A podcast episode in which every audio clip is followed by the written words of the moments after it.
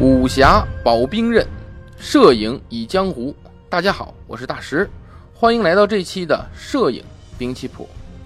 今天咱们聊的兵器呀，是一把上古神兵，在很多小说、哎游戏、电视剧中呢都会提到，就是大宝剑啊，哈哈，叫巨阙剑。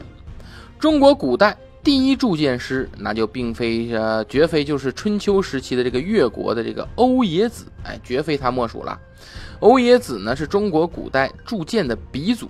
龙泉宝剑啊，现在大家能买到的，只要你有钱，哎，买到那龙泉宝剑的创始人就是这欧冶子啊。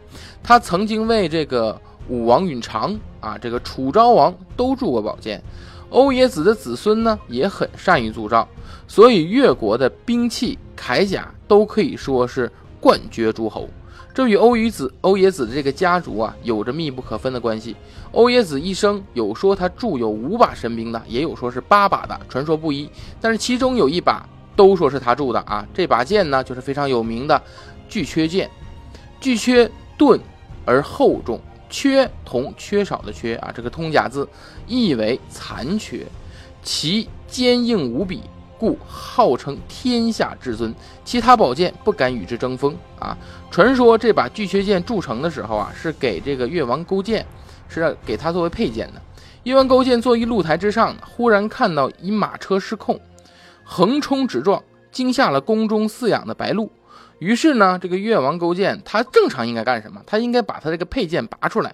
然后指向这个暴走中的车马，这样的士兵就会冲上前去去制止了。这个当时的佩剑都是做指挥剑之用的嘛。但是他发现他一下没举起来，为什么？太沉了嘛，对吧？那么，但是越王勾践他不是一般人呐，对吧？使足浑身力气，一下将剑举起，在剑举起来指向马车的一瞬间，手中这个剑的剑气就将马车截为两段了。抛上了半空中，这车厢啊落在地上的时候，越王勾践才发现手中的宝剑的剑气能切断马车。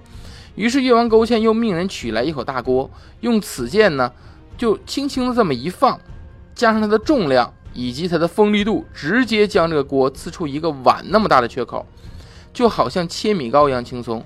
因此越王勾践将此剑就命为巨阙，不折不扣的大宝剑，挥之虽慢。但却剑气纵横啊！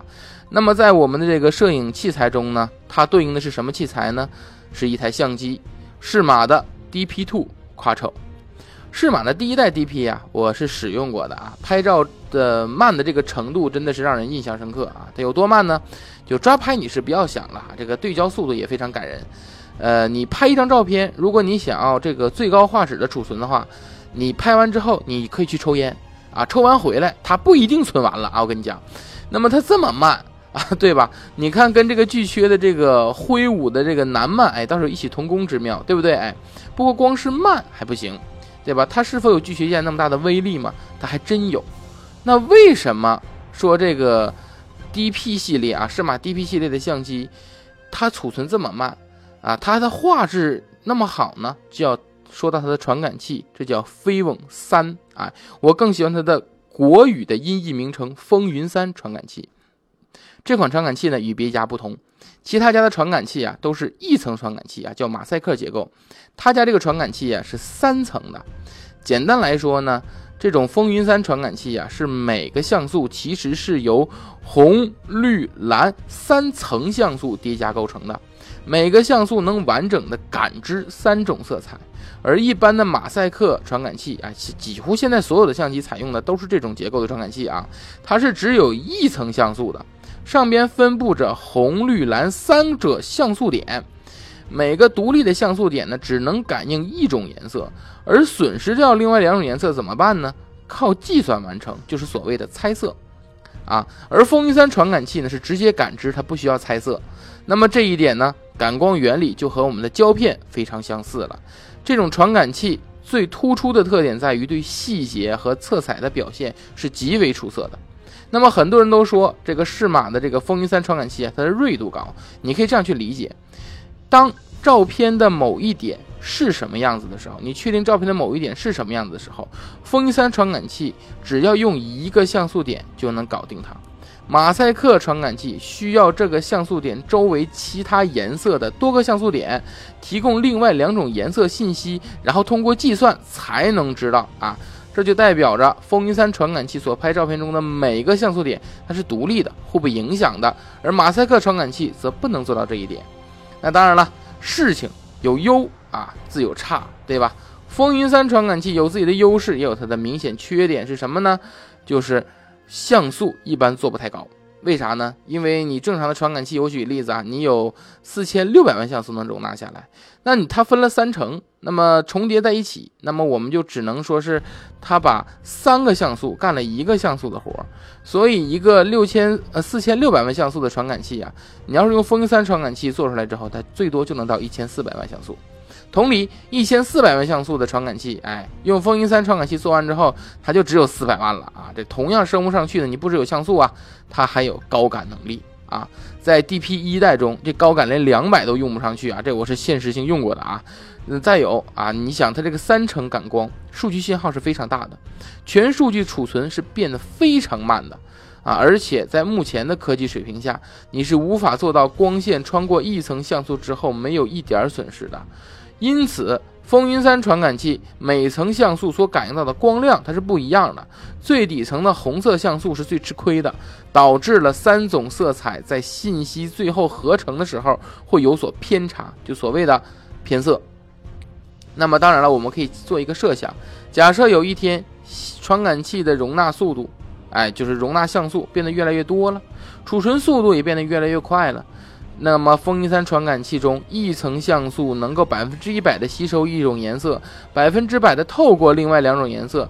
如果能出现这样的情况的话，那么这个传感器必将天下无敌哈！当然了，这个只是我们对未来的一个想象吧，毕竟这都是靠技术才能实现的。那么今天我们说的这款适马的 DP2 Quattro 呢，它就是第二代 DP 相机了啊。虽然这个距离天下无敌有一定的距离啊。不过，相对于前一代有很大的提高了。我举个例子啊，你像这个适马 DP Quattro，它用的也是风云三的传感器，但是在像素和高感上，就随着我们的技术增加，比上一代呢有很大的一个提高。偏色问题也靠算法得到了一定的解决。